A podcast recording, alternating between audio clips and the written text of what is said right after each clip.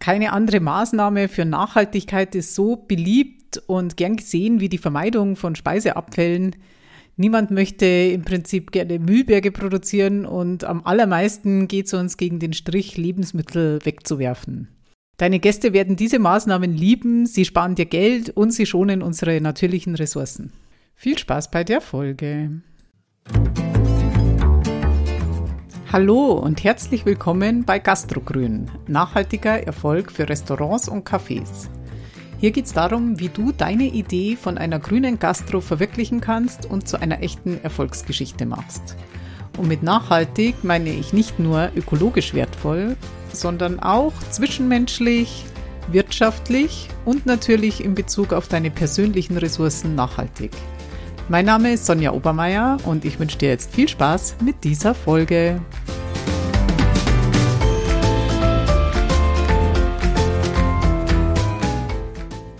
Ich betreibe seit 2011 den Klingelwirt, Münchens erstes Bio-Wirtshaus und jetzt berate und coache ich mit Gastrogrün andere Gastronomen und Gründerinnen ihre Vorstellung von einem nachhaltigen und erfolgreichen Restaurant oder Café umzusetzen.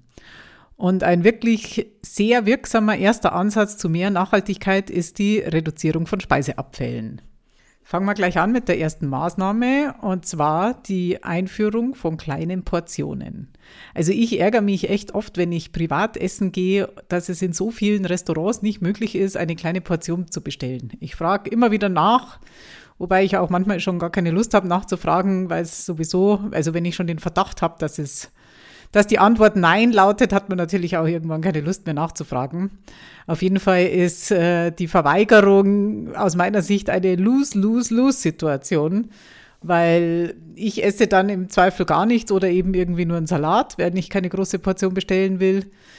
Ich ärgere mich, der Gastronom verliert Umsatz, weil ich äh, nichts oder wenig bestelle und ähm, ja, von der Umwelt braucht man gar nicht anfangen. Also ich empfehle kleine Portionen nicht nur bei den Hauptgerichten, da ist es natürlich am allerwichtigsten, dass man, dass das möglich ist, sondern auch bei den Vorspeisen ähm, und bei den Desserts kleine Portionen anzubieten, weil das wird am Ende dann auch deinen Umsatz steigern. Nicht jeder will eben immer gleich so eine, eine große Vorspeise, vom, von der man den Verdacht hat, dass man dann eh schon satt ist. Oder eben auch die Desserts, die Schwelle, noch ein Dessert zu bestellen, ist deutlich geringer, wenn es auch kleine Desserts gibt. Der positive Nebeneffekt ist eben, dass auch viel weniger weggeschmissen wird. Kleine Portionen sind eben auch nicht nur sinnvoll für Kinder und Senioren, sondern eben auch für alle anderen Gäste, die zum Beispiel abends einfach nicht mehr so viel essen wollen oder lieber mehrere Gänge bestellen. Solange die Preiskalkulation stimmt, kannst du mit dieser Maßnahme nur gewinnen.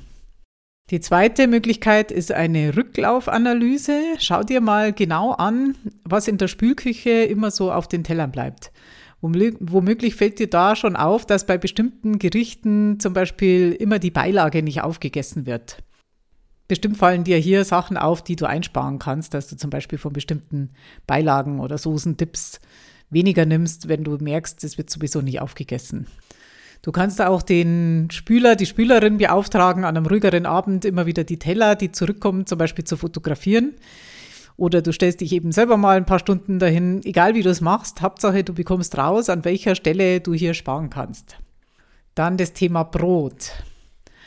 In vielen Restaurants wird zu Suppe und Salat automatisch auch Brot serviert und das, obwohl es oft gar nicht gegessen wird. Dabei ist es eigentlich so einfach hier zu sparen. Trainiere einfach deine Servicekräfte darauf, dass sie immer nachfragen, ob Brot gewünscht wird.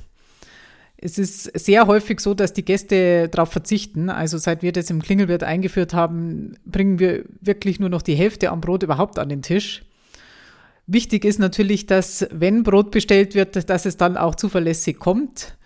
Und diese Methode kann man auch auf andere Sachen übertragen, zum Beispiel Leitungswasser zum Espresso. Hier ist es zwar nur Wasser, das im Zweifel weggeschüttet wird, aber überleg mal, wie viel Energie und Spülmittel und so weiter das verschwendet, sozusagen, um ein unbenutztes Glas wieder zu waschen. Und das, obwohl viele ähm, ja, das Leitungswasser gar nicht anrühren. Also ich bestelle mir zum Beispiel, wenn ich äh, einen Espresso trinke, immer ein Mineralwasser dazu, ein Sprudelwasser. Und wenn dann immer noch zusätzlich auch noch das Leitungswasser beim Espresso dabei steht, ähm, ja, wofür? Also es ist einfach nur überflüssig. Dann die Wegwerfdeko ist auch so ein Thema. Es ist grundsätzlich ja auch nicht gemeint, dass die Deko auf dem Teller in Anführungsstrichen essbar ist. Das heißt ja leider noch lange nicht, dass sie auch gut schmeckt. Also Salatbouquets ohne Dressing oder so geschnitzte Rohkost ohne Dip.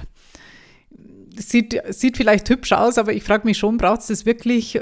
Weil am Ende wird es halt einfach weggeschmissen und man kann einen Teller auch durchaus schön anrichten, ohne dieses überflüssige Shishi, das tatsächlich ja nur in Ausnahmefällen auch wirklich gegessen wird.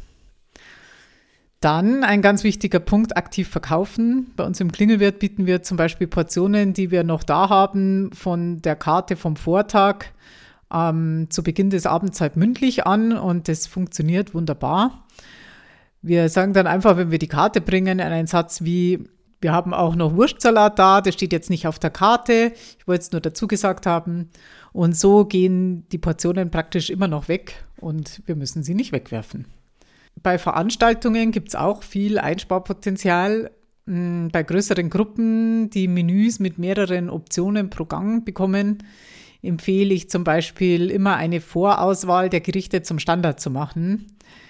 Klar, das wollen nicht alle. Manche, bei manchen macht's, ist es nicht anders möglich, als dass sie sich für eine spontane Auswahl entscheiden.